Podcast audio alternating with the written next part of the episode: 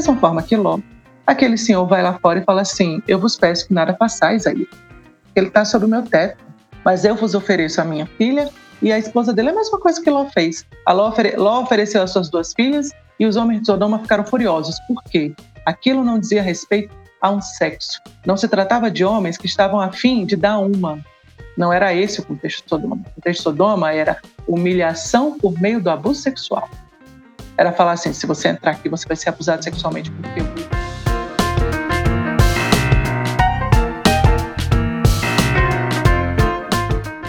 Fala comigo, tudo bem? Muito boa tarde. A gente está gravando aqui à tarde, né? Quintas 17, mas não sei que hora que você está vendo, mas muito boa tarde a todas, a todos. Um privilégio estar com vocês mais uma vez.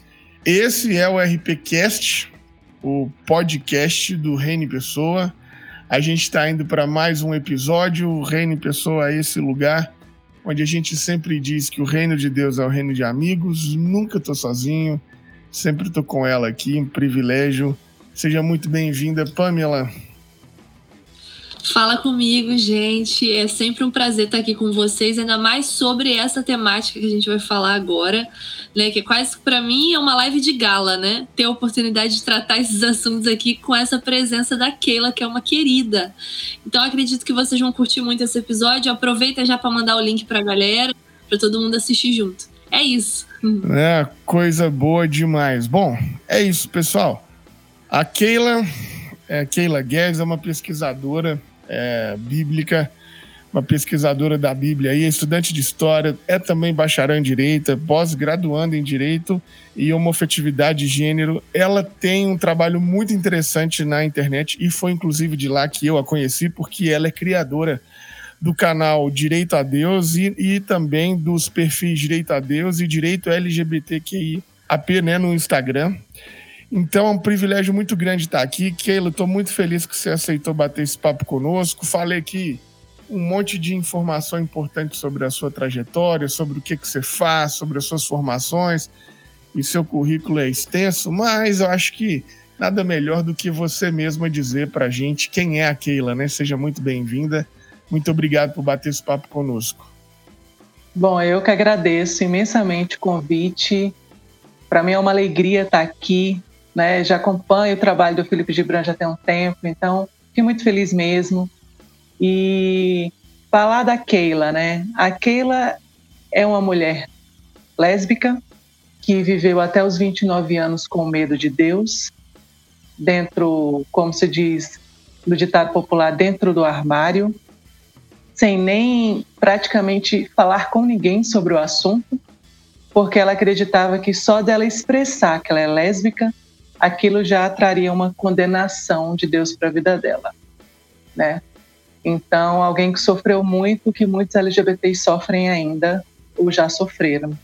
E é alguém que aos 30 anos entendeu que a Bíblia nunca, nunca condenou pessoas LGBTQIAP+, e resolveu trazer né, é, nos trabalhos que faz. Inicialmente, eu trouxe uma temática falando desse contexto da não condenação bíblica na, na, primeira página que eu tenho no Instagram, que é a Direita LGBTQIAP+, conforme o Felipe falou. Só que como lá eu trato especificamente de, de direito mesmo, dos nossos direitos conquistados, decisões judiciais e tudo mais, eu pensei em criar um outro perfil específico. E nisso surgiu o direito a Deus.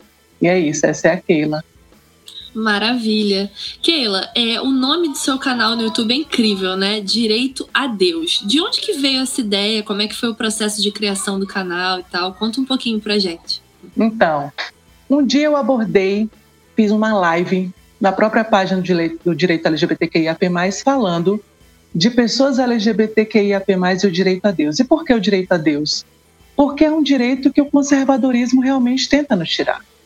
O conservadorismo ele tenta, né, os religiosos mais conservadores do cristianismo, de outras vertentes também, mas eu abordo mais o cristianismo, eles tentam é, dizer que não tem vínculo entre LGBT, entre ser LGBT e ser cristão.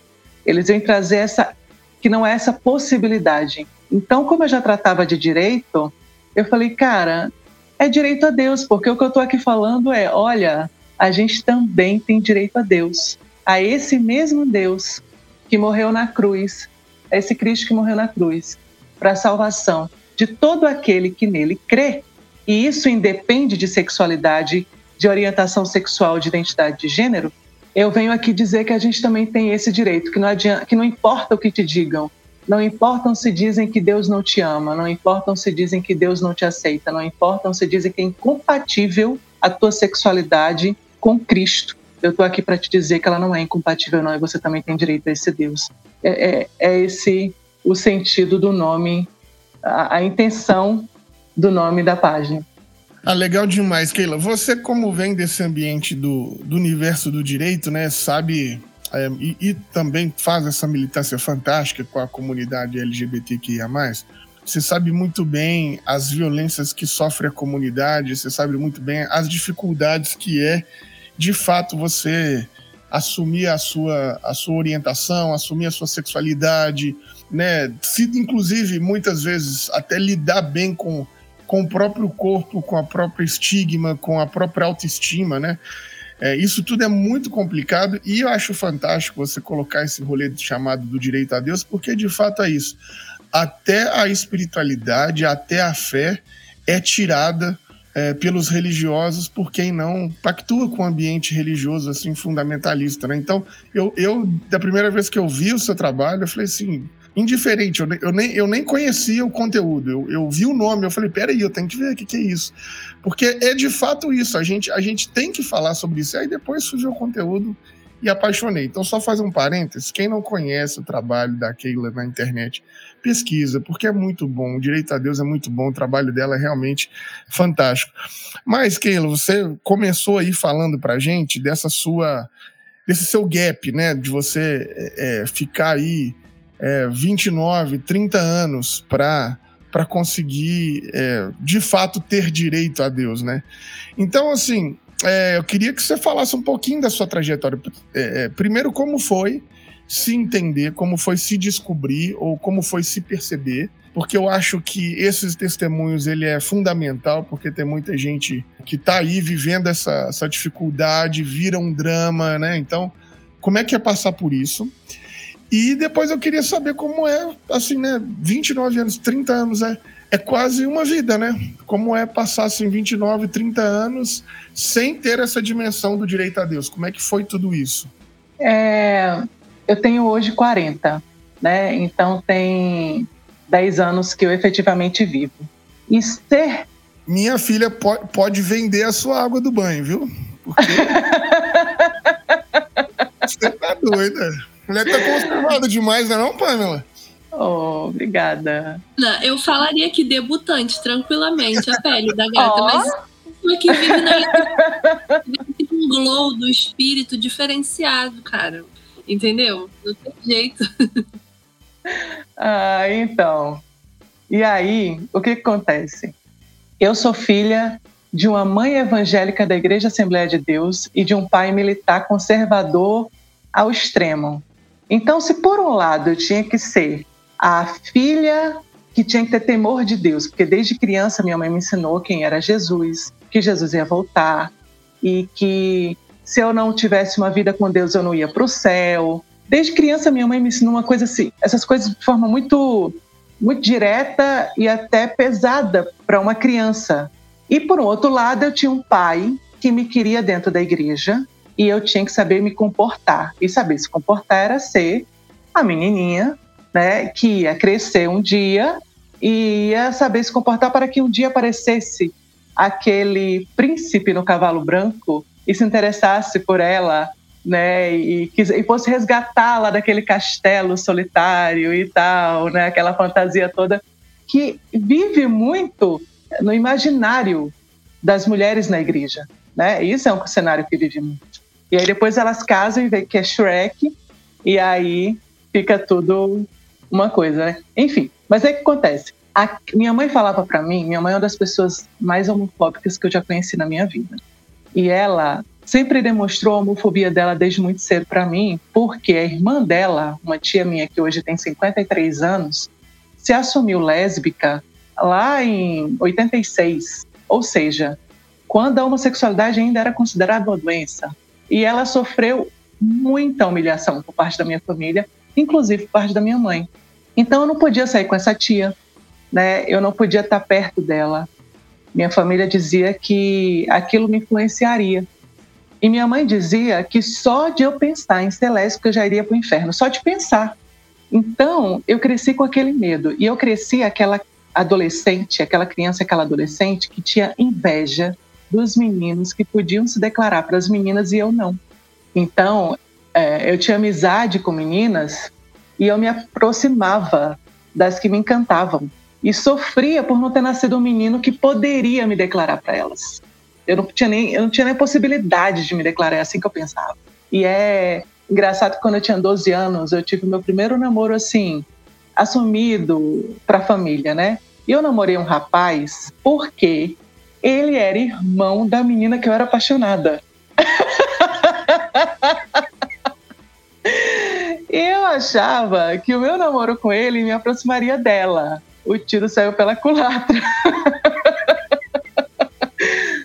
Mas foram, foram experiências assim que eu fui vivendo e ao mesmo tempo iam passando pessoas na minha vida, como por exemplo, uma amiga que eu tive na rua, quando eu era adolescente, na rua que eu morava, e ela tinha todos os jeitos de uma mulher lésbica. E eu não tinha nem me atentado muito para isso. Eu já tinha notado mais ou menos o jeito dela, mas nada. E um dia ela foi me chamar na, lá em casa para ficar na rua conversando. E minha mãe saiu aos berros com ela. Para onde você quer levar minha filha? E saiu falando um monte de coisa para ela e não me deixou sair com ela, né? Então eu vivi muito essa questão desse contexto. Ao mesmo tempo que minha mãe falava essas coisas em relação à homossexualidade, eu amava e admirava a minha tia que é lésbica e tudo que eu queria era estar com ela. Tudo que eu queria era estar perto dela. Eu amava ver os amigos dela, os casais, homem com homem. Eu achava lindo. Eu olhava assim que meus olhinhos brilhavam, homem com homem, mulher com mulher. Eu achava a coisa mais linda. E eu questionava, porque eu falava assim: Senhor, a minha tia é uma pessoa incrível e ela não vai para o céu só porque ela ama uma pessoa que é do mesmo gênero que ela. Como é que é isso? Isso nunca entrou na minha cabeça. Isso sempre foi uma coisa assim difícil para mim. Ainda mais que essa minha tia, mesmo ela nunca tendo frequentado igreja e tal, tal, tal, eu nunca ouvi, e isso não é nem um exagero, eu nunca ouvi essa minha tia reclamar de Deus em nada. Ela sempre teve a postura de falar assim: Deus sabe o que é melhor, Deus é Deus, sempre. Então eu via nela alguém que tinha uma postura muito melhor do que muita gente que estava dentro de igreja. E eu achava injusto, né? Fui crescendo com esse sofrimento.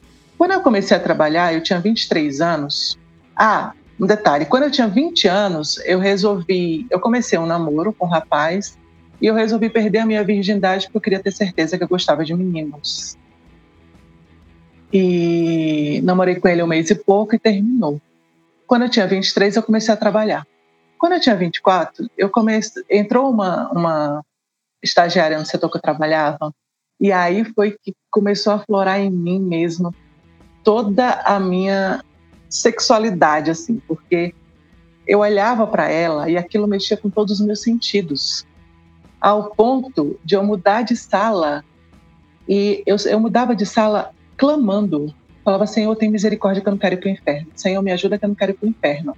Era assim, e foi assim durante meses, até que ela passou num concurso e saiu do setor e aquilo parou de me perturbar. Com 25 anos, eu namorei o último rapaz na igreja. Eu era professora de criança, professora de intermediário, eu era grupo de louvor, instrumentista, tudo. Namorei o último rapaz e eu via nele a esperança de eu fazer um casamento que fosse agradável a Deus. O namoro durou um ano e meio e ele mesmo terminou comigo. Depois que ele terminou comigo, eu vi, eu, eu, eu vi o alívio que no final eu sofri, mas eu vi no final o alívio que aquilo foi para mim, porque no fundo, no fundo, no fundo, não era ele que eu queria casar, não era com ele que eu queria casar. E aí, meses depois, eu conheci uma, uma jovem, uma mulher. Eu estava num grupo de corrida, conheci tudo, e aquilo ficou na minha cabeça. E aí eu tomei coragem de pedir o telefone dela e ligar para ela. Eu tomei coragem de ligar para ela e falar assim: Eu tô te ligando porque eu só te vi uma vez, mas eu não paro de pensar em você. E nisso, a gente saiu E a gente namorou por quase quatro anos, mas foram quase quatro anos de um namoro escondido, totalmente dentro do armário. Eu tinha medo de sair na rua com ela e da minha mãe ver. Eu tinha medo da igreja saber. Ela começou a frequentar a igreja comigo. Como ninguém na igreja sabia de nada, ela foi batizada nas águas, Deus falava com ela. E nesse processo, Deus foi me fazendo começar a entender quem era Deus. E Deus foi, foi me fazendo começar a entender que se o pessoal da igreja soubesse quem ela era, ele não teria liberdade para fazer. É porque a palavra fala, né? O espírito do profeta está sujeito ao profeta. Então, o espírito do profeta está sujeito à humanidade do profeta. E aí eu comecei a ter consciência disso. Mas eram, eram períodos que eu orava muito para Deus me levar. Porque ao mesmo tempo que eu estava vivendo aquilo que eu queria há tanto tempo, eu não queria ir para o inferno. Então, várias vezes eu pedi oração e Deus falava assim: Olha, tem de paz. Várias vezes eu sentei no chão do meu quarto, não tinha ninguém com quem conversar, só Deus. E eu chorava e eu falava assim: Olha, não me deixa ir para o inferno se eu cheguei até aqui. Eu aprendi que o Senhor é Deus de justiça. Eu aprendi que o Senhor é um Deus que não lança fora um coração contrito. Se o Senhor é um Deus de justiça que não lança fora um coração contrito, se a Bíblia não é mentirosa, o Senhor não vai me deixar ir para o inferno. E eu comecei a fazer prova disso. Ah, e fui ao mesmo tempo sentindo, porque à medida que Deus não foi falando comigo como eu queria, eu falei assim: olha, eu estou orando para o Senhor me libertar, e quanto mais eu oro para o Senhor me libertar, mais eu gosto de mulher e menos eu quero um homem. Eu não tenho controle sobre isso. O Senhor tem. Eu não tenho o que fazer. Não há o que eu possa fazer. A única coisa que eu posso fazer, que eu posso fazer, é confiar na justiça do Senhor. Ano de 2011 foi um dos anos que eu mais pedi para mais pedi para que Deus me levasse. No final do, do ano, o pastor foi fazer uma visita em todos os lares e foi lá em casa. E ele virou e falou assim: Keila, é, eu morava sozinha, eu já morava sozinha.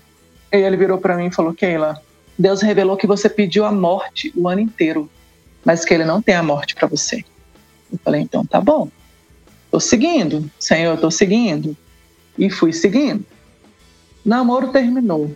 Quando o namoro terminou, uma grande amiga minha virou para mim e falou assim: Keila, ela ficou sabendo que aí, com o tempo, eu fui tomando coragem de falar para algumas pessoas e ela foi uma delas. E aí ela virou e falou assim: Keila, agora que você terminou seu primeiro namoro, será que você deu realmente chance para o mundo heterossexual?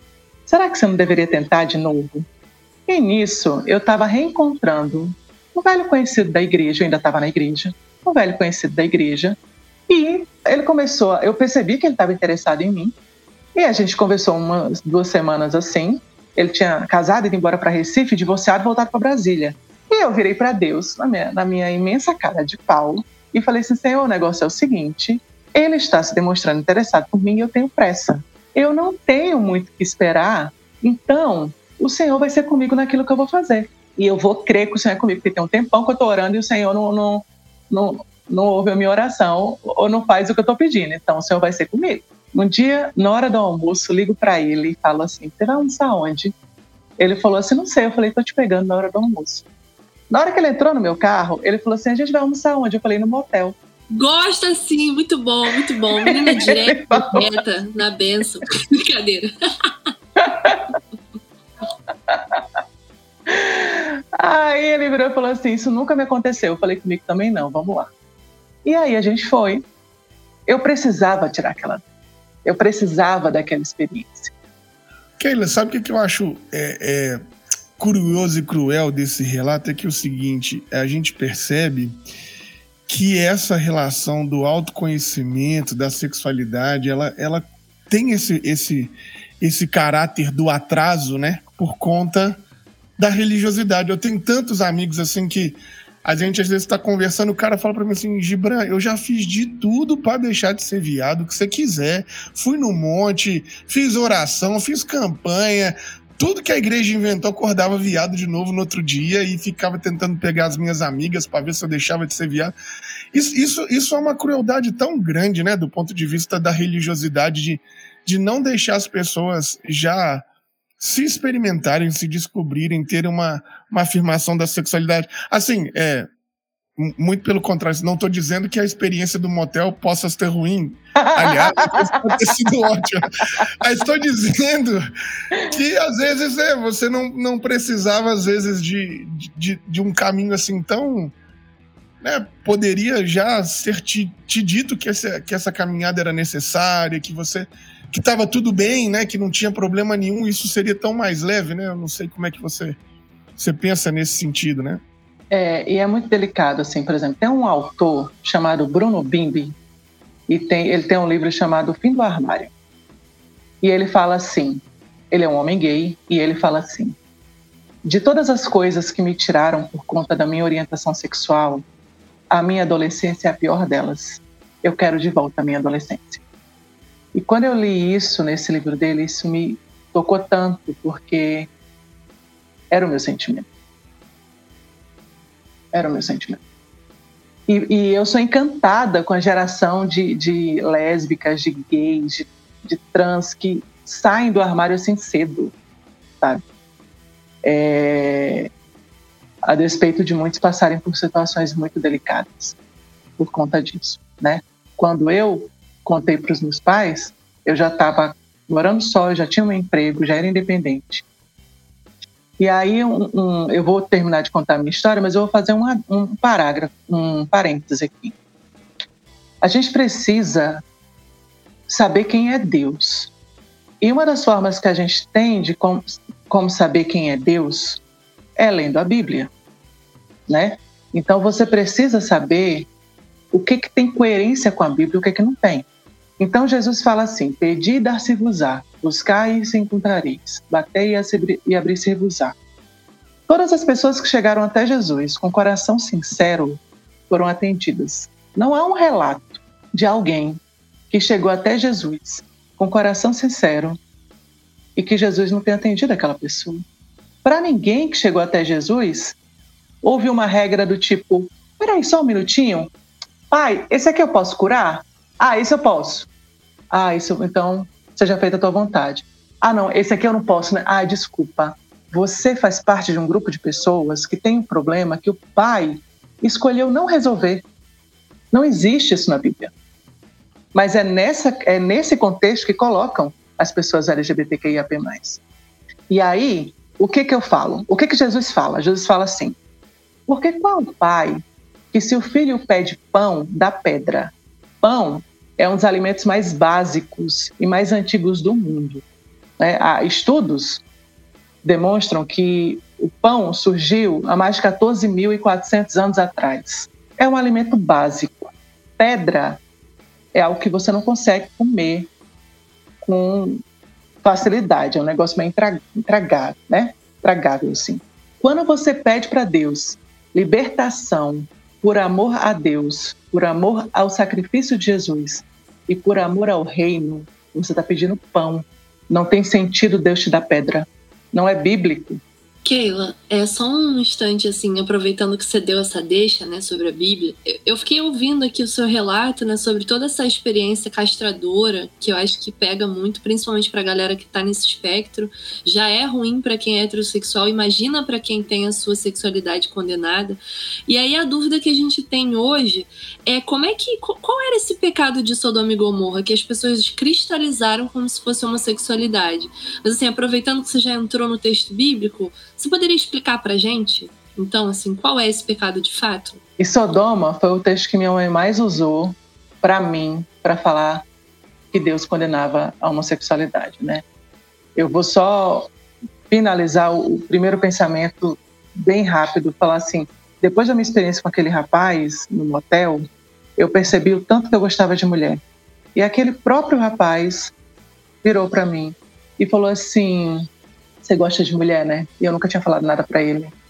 E eu, e eu falei assim, gente, que bizarro, mas eu gosto. E ele, mesmo sendo da igreja, virou para mim e falou assim: não faça isso com você. Não se violente desse jeito. Vá ser feliz.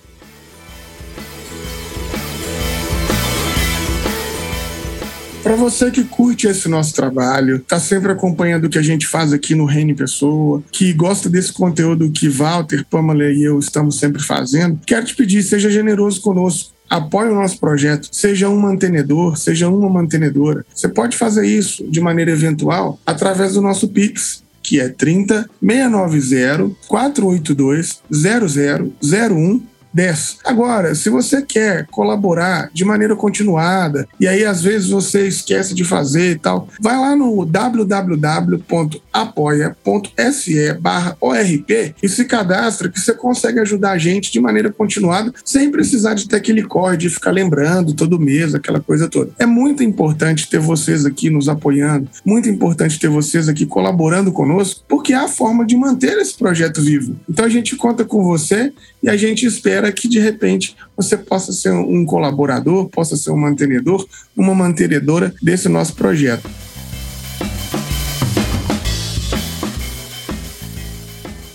Entrando na pergunta sobre Sodoma. Os ensinos rabínicos, eu tenho um livro que chama Os Ensinos da Torá, e, e ele fala desse contexto de Sodoma. E ele fala assim: do pecado que aqueles homens de Sodoma cometeram, né? É, do, daquele contexto da violência. Mas ele vira e fala assim: olhar para Sodoma simplesmente para aquele ato de violência é não olhar o principal. E aí eles falam assim: existia uma lei não escrita que os povos daquele tempo deveriam seguir ah, existia a lei da hospitalidade ou a lei do deserto. E aí eles trazem um contexto da violação da lei da hospitalidade. O que que acontece? Quando a gente para para olhar para Sodoma e a gente vê um relato de todos os homens, de todos os bairros, que se voltam contra Ló, porque Ló recebeu dois visitantes na sua casa, e aqueles homens viram para Ló e falam assim: Ló, bota esse visitante aqui para fora para que nós abusemos dele em algumas versões mais antigas fala para que nós os conheçamos, essa palavra do hebraico é venedea, que significa ter relações sexuais. O primeiro ponto que a gente observa é que se fossem todos os homens de todos os bairros querendo abusar sexualmente de uma mulher, isso seria considerado um estupro coletivo. E de forma alguma isso seria equiparado a um relacionamento heterossexual consensual. Da mesma maneira, porque Deus não tem dois pesos e duas medidas, um estupro coletivo de vários homens contra dois homens não pode ser equiparado a relações sexuais, homossexuais, homossexuais consensuais. Esse é o primeiro ponto. O segundo ponto, a lei da hospitalidade era algo sagrado. Flávio Rousseff, um historiador do século I, ele fala da lei da hospitalidade no contexto de Sodoma e ele diz que Ló pediu para aqueles homens não para que aqueles homens não violassem os direitos da hospitalidade. O povo hebreu era um povo nômade, né? O povo hebreu é um povo que peregrinou e por muitos momentos ele precisou se valer da lei da hospitalidade, é tanto que em várias partes a Bíblia relata de povos que o rei de, que o, que o rei de Israel falava assim: "Olha, nós vamos passar pelas tuas terras, você permite?" E o rei desse povo falava assim: "Não, não permito." Isso dizia respeito à hospitalidade. E depois você vê Deus apresentando condenação em relação a esses povos que não foram hospitaleiros, o povo de Israel. Ezequiel fala qual era o pecado de Sodoma. Ezequiel fala soberba, fartura de pão, não cuidou do aflito, do necessitado, da viúva. Qual era o contexto de Sodoma? Sodoma era uma cidade próspera. Se por um lado Sodoma tinha receio dos visitantes que poderiam estar lá espiando a terra e ser um eventual, um eventual perigo, Sodoma também não queria ser uma cidade hospitaleira porque não queria que pessoas fossem para lá, porque não queria ter que, vamos dizer assim, ter mais pessoas para repartir a, a sua prosperidade, a sua riqueza, o que fosse. Por isso Ezequiel fala isso, eles se soberbeceram, eles se tornaram prósperos e se soberbeceram, certo? Jesus quando vai falar de Sodoma, ele fala assim: olha, ele vira para os discípulos e fala assim: eu vos envio a pregar o reino de Deus. Se, se vocês chegarem a alguma cidade e vocês não forem bem recebidos, sacudi os vossos pés.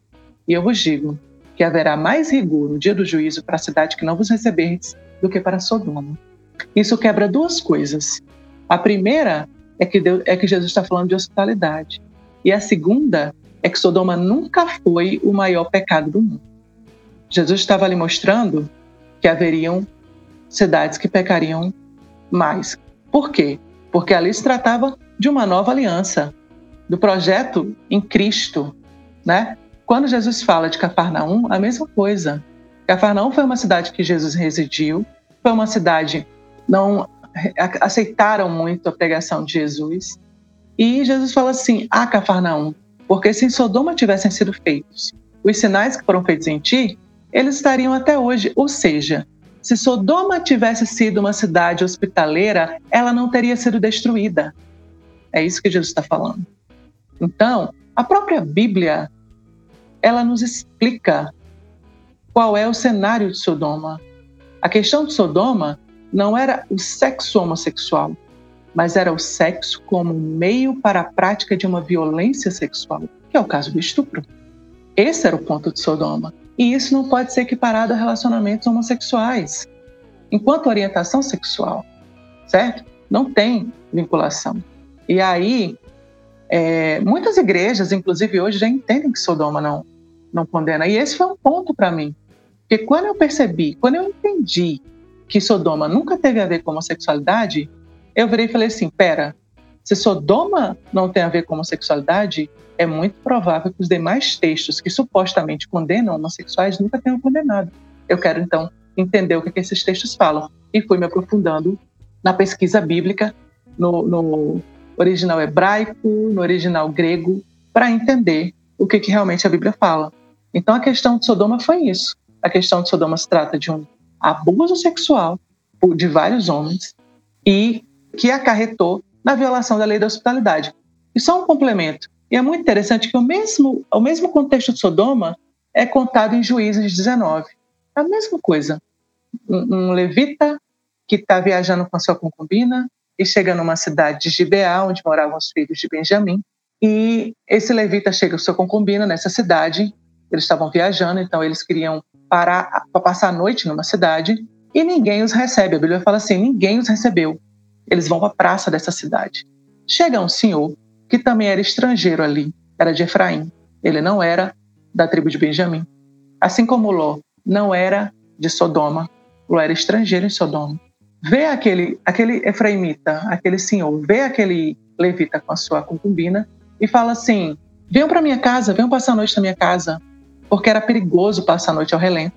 E aí, a Bíblia diz que, que os moradores daquela cidade de Gibeá bateu na porta daquele senhor e falou assim: bota para fora esse teu visitante para que nós para que nós conheçamos.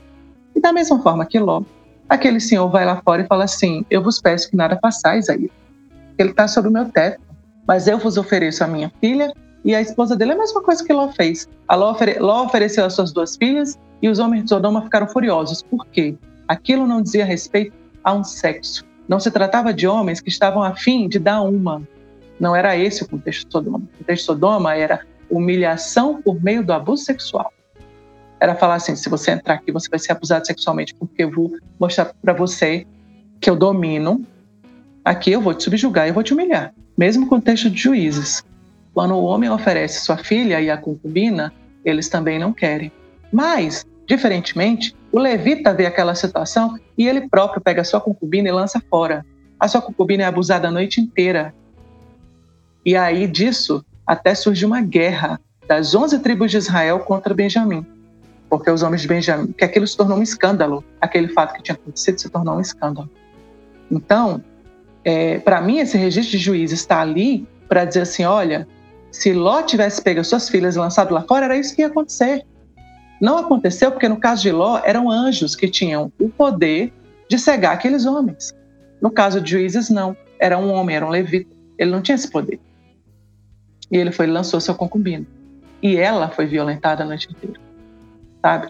Então, assim, a Bíblia nos diz de forma é, muito precisa até e muito direta. Mas qual o problema da sodomia? Qual o problema de que se criou na sodomia? Foi a Igreja Católica no século XII. Né? A sodomia ela começa a surgir no século XI, século XII. Século XII a Igreja começa a condenar todo sexo que não fosse para procriação. Havia um porquê E havia um contexto social também. Ali era a Idade Média. A Idade Média era um período de guerras, de pestes, baixa alta de natalidade, ba baixa taxa de natalidade, baixa expectativa de vida, alta taxa de mortalidade. E havia preocupação com repopulação, havia preocupação com natalidade, assim como havia também os ensinos dos, dos primeiros padres no sentido do que seria o casamento, né? Aí a Tertuliano que diz que o casamento só poderia ser para a procriação e tal, tal, tal.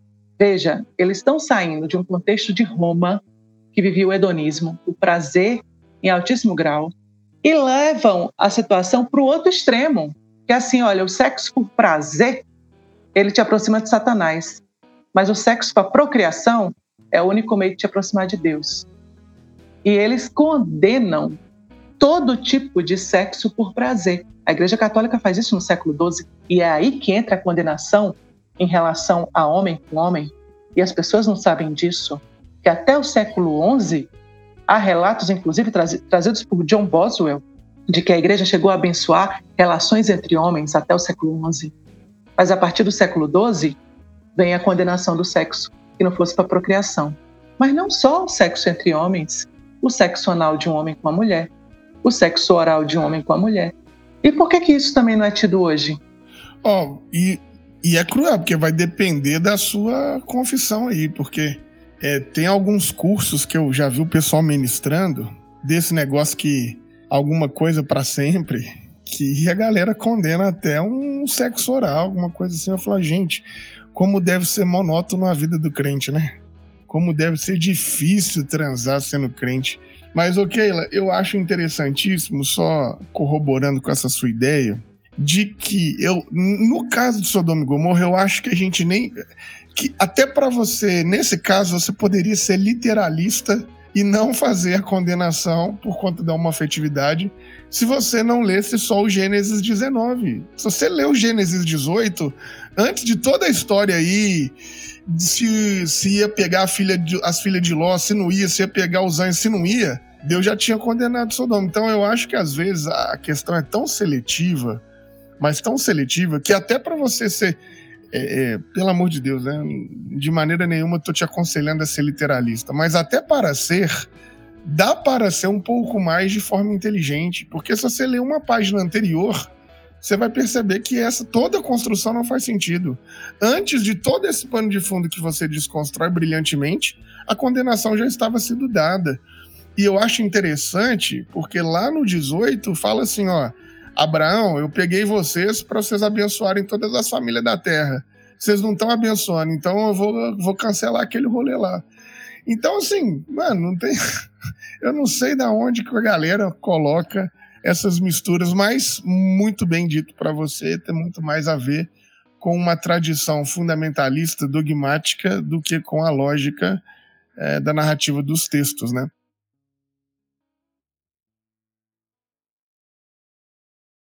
Podcast é um oferecimento da Faculdade Unida de Vitória, um centro universitário que conta com diversos cursos, desde a área da gestão ambiental, da administração, até a área da teologia e das ciências da religião, que também tem o seu mestrado profissional em Ciências da Religião e o seu doutorado. Esse podcast também conta com o apoio da Academia Cristã, uma editora de teologia que se preocupa em fornecer o melhor da teologia acadêmica para o Brasil. Então, eles traduzem obras como do Walter Brugman, do Multman, do Raymond Brown. Então, você precisa conhecer essa editora e esses títulos maravilhosos.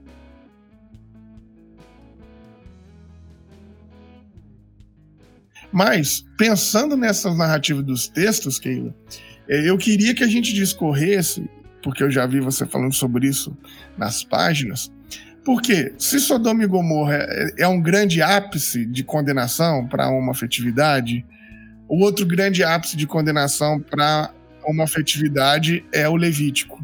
E, e, e, aí fica aquele negócio de abominação, abominação. E lógico, a gente tem que colocar esse negócio num contexto, mas eu queria ouvir você dizendo como é que a gente vai pensar o Levítico, como é que a gente vai pensar a abominação, como é que a gente pensa sobre isso, para ajudar a gente a repensar esses textos também.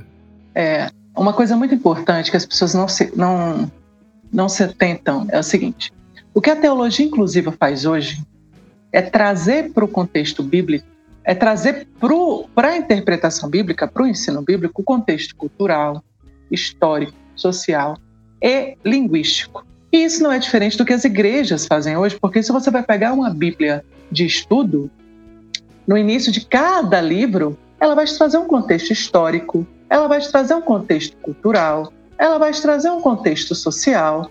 E se você pega, por exemplo, a Bíblia de estudo, palavra-chave da Casa Publicadora da Assembleia de Deus, que ela traz o hebraico grego, ela vai te trazer o um contexto linguístico também. Então, isso é uma coisa que já é feita. E aí, o que, que acontece? A palavra abominação trazida, né? O homem não se deitará com o homem como se fosse mulher, porque é abominação. Quando você lê o texto assim e você aplica na maneira que os conservadores querem, você dá margem, e é o que acontece, aquilo que Timóteo chama de vãs contendas, que em nada edificam. Então fala assim: o homem que não, não se deitará com homem como se fosse mulher. Mas eu não deito com meu namorado como se ele fosse mulher, eu deito com meu namorado como se ele fosse homem. Ah, o homem não se deitará com como se fosse mulher. Então as lésbicas estão fora. E aí surgem os questionamentos e as peças não se encaixam. Quando você vai estudar com profundidade, você descobre que a palavra toevá, que é traduzida como abominação, ela é usada no contexto bíblico boa parte do, na maior parte dos, dos, dos textos para se referir a rituais de idolatria. O que, que era abominável? Era abominável determinado ato feito como um meio para se alcançar a idolatria. A Bíblia de Estudo, palavra-chave da Assembleia de Deus Hebraico-Grego, que eu citei agora há pouco, ela fala toevá, é, abominação, especialmente idolatria. Ou seja, aí você tem o primeiro ponto. O contexto linguístico está te falando que Toevá diz respeito a rituais. Se você tiver um pouco de conhecimento bíblico, você vai ver que a queda do povo de Israel o tempo inteiro foi idolatria. O povo de Israel, ele não era, ele deveria ser, a gente precisa afastar o ideal do real. Ele deveria ser monoteísta, mas na realidade ele nunca foi. Naquele momento que a Bíblia lhe descreve porque o tempo inteiro Deus estava tendo que falar: olha, vocês não vão se envolver com a idolatria dos povos cananeus e nem vão praticar os atos dos, dos egípcios, de onde vocês saíram. O tempo inteiro, até depois da, da, do cativeiro. E a Bíblia fala muito claramente: a razão da queda de Israel foi idolatria. Quando você tem esse conhecimento, você fala: pera lá, se Toevá se relaciona a atos feitos em rituais de idolatria, o que era esse, esse homem com homem? Esse homem com homem eram rituais de sexo feito no culto da fertilidade a vários deuses pagãos da antiguidade. E isso foi uma realidade naquele povo durante toda a antiguidade, até Roma. E aí o que acontecia? Deuses como Star, que em Roma se transformou em Vênus, na Grécia, era Afrodite. Você entrava, você ia fazer rituais e ali acreditava-se que quando você fazia um sexo no culto da fertilidade, aquilo traria prosperidade na colheita, na, na, em todos os seus negócios ali, com animais, com colheitas e tal, tal, tal. Acreditava-se nisso. Para além disso, ainda havia a oferta do próprio sêmen ao Deus. Você acreditava que aquilo também traria uma prosperidade. E para além disso, quando você lê o capítulo 18 de Levítico e você vê assim: o homem não se deitará com a, com a sua filha, mulher, é, é, não descobrirás a nudez da tua filha, não descobrirás a nudez da tua mãe, não descobrirás a nudez. Trazendo todo aquele contexto de incesto, quando você vai estudar sobre os rituais pagãos, você toma conhecimento ainda que no culto da, de Ista, ou Afrodite, ou Vênus, famílias inteiras faziam sexo entre si, certo? Então, tudo ali tem um contexto ritualístico. E o próprio versículo 21 fala de Moloque. Ah, Moloque era só sacrifício de criança. Não era, não. Pesquisa direitinho que você vai ver que não era, não. Para Moloque também tinha o sexo. Também tinha o sexo como ritual. Então, qual era o contexto ali? Que a palavra, que o princípio que você consegue entender é quando você estuda a palavra Toevá. é que ali está falando de um ato que não era um ato abominável em si, era um ato como meio para se alcançar a idolatria. E aí, se você vive um relacionamento e você faz um sexo dentro desse relacionamento, porque você se sente atraído pela pessoa, porque você ama a pessoa, porque você gosta da pessoa, isso é a tua causa de fazer o sexo com essa pessoa, a tua finalidade está em simplesmente fazer aquele sexo, o teu sexo não é um meio para se alcançar uma idolatria. O teu sexo não é um meio para se alcançar um abuso sexual como Sodoma. Então, o teu relacionamento não se enquadra nisso. E tem um último ponto que eu trago em relação ao Levítico, que é o seguinte: as versões estão assim: o homem com o homem não se deitará. Essa palavra deitar, ela é traduzida de duas palavras do hebraico. Uma é tshekav e a outra é mishkavei. Shekav significa deitar, copular, ter relações sexuais. Mishkavei significa as mesmas coisas, mas também significa ejaculação de sêmen. Quando você fala em deitar, você lembra de cama. Quando você lembra de cama, você traz um contexto mais de, de aconchego, de relação. Você não, você não pensa na palavra deitar e você associa a um sexo que era cometido, que era feito em qualquer bosque onde era realizado cultos rituais a, a deuses pagãos. Que não havia um contexto ali de aconchego, de relação, não. O sexo era feito no bosque, embaixo de uma árvore, porque muitos cultos a deuses pagãos eram feitos no bosque, não eram feitos nem em templo. É, ou um sexo mesmo feito dentro de um templo. Se você pegar o sentido real que, que Levítico 18, 22 traz, seria o homem não terá relações ejaculando sêmen em homem como se em mulher. Isso é abominação. Esse seria o sentido. E não você pegar duas palavras e só porque elas têm algum ponto mesmo significado, traduzir de uma maneira que ela induz a uma interpretação equivocada. E aí a gente. Só, só uma coisa para rapidinho. E a gente teria que, mesmo se fizesse essa boa, esse bom trabalho de de pensar melhor as palavras traduzidas, a gente teria que entender é, o que era abominação, porque eu acho que isso é, é, o, é o, fundamental, viu, Keila? Assim, é, do que eu, eu, vou, eu vou percebendo. A palavra abominação no nosso ambiente é, evangélico, evangelical, ela tem um peso absurdo, né? Abominação e tal. Mas se você for elencar todas as outras ações que estão ali do lado, no mesmo dispositivo, né?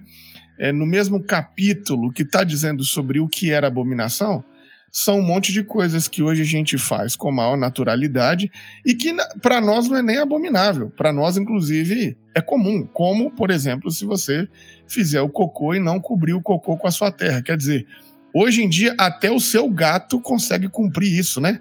Então, assim, então olha como que seria para nossa sociedade é, é, é, no mesmo dispositivo que está fazendo essa tradução que você está falando, que é abominação, é fazer, é, fazer o cocô e esquecer de cobrir com a terra. Graças a Deus, aqui na minha cidade, eu estou dando descarga. Então, eu estou fazendo abominação quase todo dia, porque eu não cubro esse negócio com terra, eu dou descarga. Então, veja como é que até o próprio conceito da, da abominação é extremamente cultural, preso num tempo. E aí eu acho que vale a pena é, as pessoas entenderem isso porque as palavras são polissêmicas, elas dependem do tempo, da cultura, do local. Então, é, todo mundo vai para a praia, igual agora vai ser férias de meio de ano aí, né? Vai todo mundo descer para o Rio de Janeiro encontrar com a Pamela e vai todo mundo comer camarão de boa. Ninguém vai, na hora que pega aquele espetinho que fica lá a tarde inteira na praia, né? Que, que, que inclusive morre de caganeira no final do dia, ninguém fala, ah, tô comendo esse espetinho, é abominação mas no mesmo texto de Levítico estava falando que o espetinho de camarão era abominação. Então, eu acho que, que, que, falta essa, talvez, ética do campo fundamentalista, mas aí também é demais, né? Mas pedir ética. Mas falta ética de, de assumir que a gente está elencando o que a gente quer como abominação. E que nós estamos colocando o peso de abominação no negócio que a gente quer. Porque para a sociedade. Assim, eu é, não vou, vou, vou, dar uma de João Kleber aqui, não vou dar spoiler, porque se você quer é, descobrir todos os textos que estão dizendo na Bíblia né, sobre a homoafetividade, Coríntios, Timóteo, Romanos, você vai ter que assistir a nossa conferência, a nossa conferência lugar à mesa que está aqui no canal do YouTube, você vai ver, tem um texto para tudo. Eu, eu pedi a Keila para fazer para a gente essas, essas aqui, né, Pamela e eu pensando no roteiro, é, para dar uma aguinha na boca de vocês para vocês verem o resto. Porque eu acho que a gente já tem que partir desse lugar comum de que esse negócio não está na Bíblia, né, Keila? Eu acho que isso é, é o ponto básico, assim, né? A condenação a uma afetividade não está lá, não está na boca de Jesus, não está nos textos eu acho que isso é o, é, o, é o mínimo que a gente tem que afirmar, né? É, não tá, nunca esteve.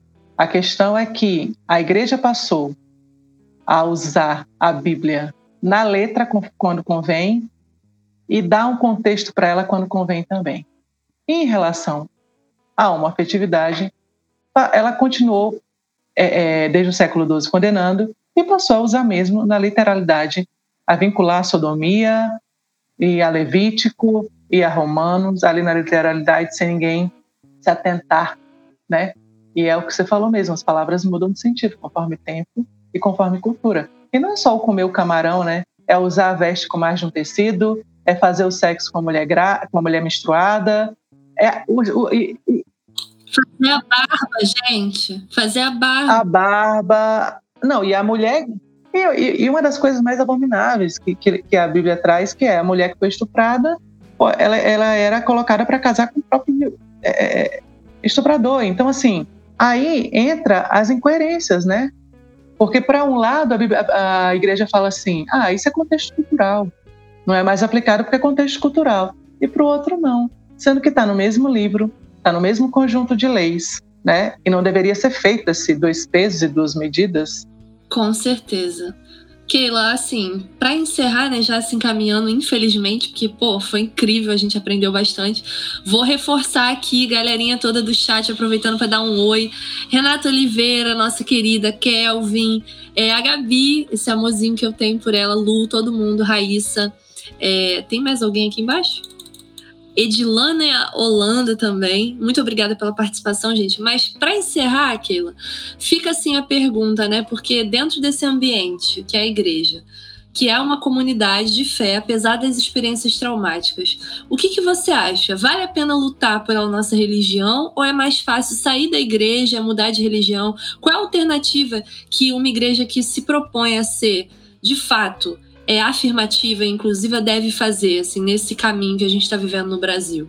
Eu uso o seguinte pensamento: entre Cristo e o cristianismo, escolha Cristo. A Bíblia te diz quem é Cristo. Então, você tem como entender qual foi a finalidade de Cristo, qual era o pensamento de Cristo, como que Cristo atuou em determinada situação. Você tem como ter esse conhecimento. Você não precisa desistir da sua fé. Eu, por exemplo, eu não desisti da minha porque eu, um dia eu virei para Deus e falei: olha, apesar de tudo que eu estou descobrindo, quanto mais eu pesquiso sobre, sobre o cristianismo, quanto mais eu pesquiso sobre a forma com a qual a Bíblia foi formada e tudo mais, eu não posso negar tudo aquilo que eu já vivi com Deus. E tudo aquilo que eu já vivi com Deus, inclusive por meio da Bíblia. Então, o, eu não acho que a gente tenha que desistir, eu só acho que a gente precisa querer ser mais conhecedor e aplicar aquele versículo que fala assim: para que saibais responder quando fores, quando fores questionados acerca da razão da vossa fé, certo? E aí é sempre fazer um comparativo da seguinte maneira: entre Cristo, o Evangelho de Cristo, e as cartas, eu estou entre Cristo e o cristianismo. Quem que eu vou escolher?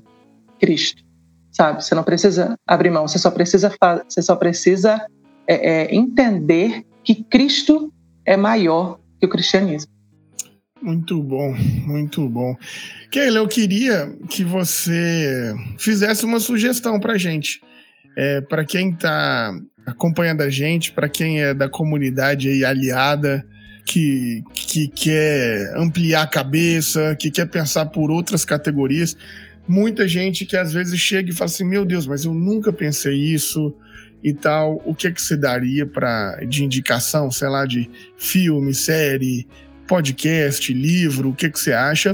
E também para a própria comunidade LGBTQIA, é, que você diria, ó, isso aqui é fundamental para você passar a perceber, enxergar, né? O que que quais são seri, seriam aí as suas indicações para a gente deixar para a galera aí? Olha, é, tem uns documentários que o History, o History Channel tem feito em relação à igreja, e eles são muito bons para se entender coisas que a igreja fez no decorrer do tempo e compreender um pouco do que, que tem. O primeiro livro que eu particularmente estudei foi um do Alexandre Feitosa, que é Conhecimento e Graça, mas eu indico também esse aqui do Daniel Helminiak, que é o que a Bíblia realmente diz sobre homossexualidade. Esse livro aqui é muito maravilhoso para quem quer começar a se aprofundar nos estudos. E ele, você encontra ele na, na Amazon. Você consegue comprar ele na Amazon, porque alguns livros são difíceis de você encontrar e alguns livros, como por exemplo o que eu tenho do John McNeil e do John Boswell, eu só achei em inglês, você não achei em português, sabe? Mas você também procura livros como, por exemplo, a religião grega vai te trazer no que consistiam os rituais a deuses. E você vai ver que muita coisa aqui está descrita na Bíblia e em textos que são usados para condenar pessoas trans, como é, o homem não vestirá a roupa de mulher, a mulher não vestirá a roupa de homem. Eu abordo isso na minha página, inclusive, na minha página e no, na coluna que eu tenho no site do Observatório G, que também se chama Direito a Deus. E, e eu explico esses contextos também. Então, esse livro do Daniel Helminiak, que a Bíblia realmente diz sobre homossexualidade, é muito bom. Bíblia de Estudo, Teologia Inclusiva do Alexandre Feitosa, também indico. Tem um canal no YouTube do Jonathan Matthew, se eu não me engano o nome dele, e ele fala muito também do contexto da Bíblia e ele explica muita coisa. Eu também acho interessante, porque acho interessante as pessoas terem. A gente precisa parar de ter uma visão romântica da Bíblia e, e passar a ter uma visão mais realista da Bíblia. E entender que isso em nada enfraquece Deus, porque a Bíblia é um livro Ponto. Em nada isso enfraquece Deus nem o projeto de salvação em Cristo. Mas muitas das coisas que são praticadas hoje são determinadas por, por, por pessoas que mal sabem como é que foi composto o canon bíblico. Então, é meio que Jesus fala assim, tipo, vocês não sabem nem o que é que falam e nem o que é que ensinam. E eu acho que é o mínimo isso, né? Você é, primeiro poder se colocar num caminho de aprendizado, enfim. O Reino em Pessoa conta com o patrocínio da editora Recriar e da editora Saber Criativo. A editora Recriar tem um vasto conteúdo antifundamentalista e ajuda muito a gente na nossa pesquisa dos podcasts. Já a editora Saber Criativo tem os melhores conteúdos de teologia latino-americana. Dá um confere no site. Keila, quero te agradecer demais, que o papo aqui tá muito bom, mas a gente tem essa nossa limitação temporal e agradecer por essa, por esse arcabouço de conhecimento que é você e que traz pra gente. Pensando numa, me deu um insight aqui, pensando nessa vocação pastoral, nós vamos entrevistar também é, o Flávio Conrado para a gente conversar sobre as famílias da comunidade LGBT, porque a gente quer falar sobre isso, né? O LGBT sai do armário e a família também sai. Então, como é que é a família cristã? Então, a gente vai lidar com isso e eu acho que isso tem um, um rolê muito interessante pastoral, porque a gente que vive igreja, que vive comunidade, é, vive isso o dia inteiro. Assim, acho que a pergunta mais comum que eu escuto na vivência pastoral é: meu filho é gay, minha filha, e agora? O que, que a gente faz? Então, é muito importante também ter essa perspectiva da, da família sair do armário também, né? Então isso é muito legal. Mas, Keila, quero te agradecer demais. Muito obrigado pelo papo, muito obrigado pelas dicas, muito obrigado pela sua gentileza, por partilhar com a gente um pouco da sua história, do seu conteúdo. É sempre muito bom. Quem não viu ainda, é, a conferência chama Lugar à Mesa, está aqui no nosso canal do YouTube.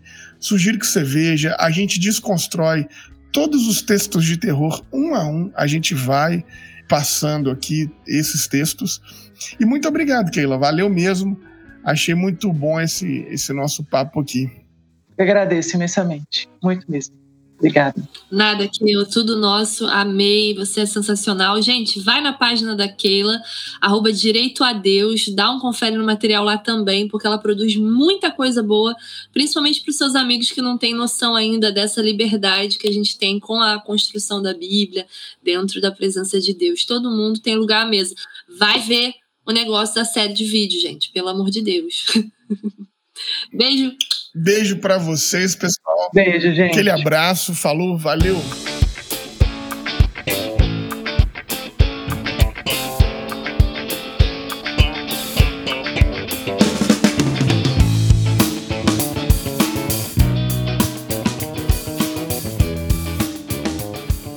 Esse episódio foi editado por Felipe Bulbarelli.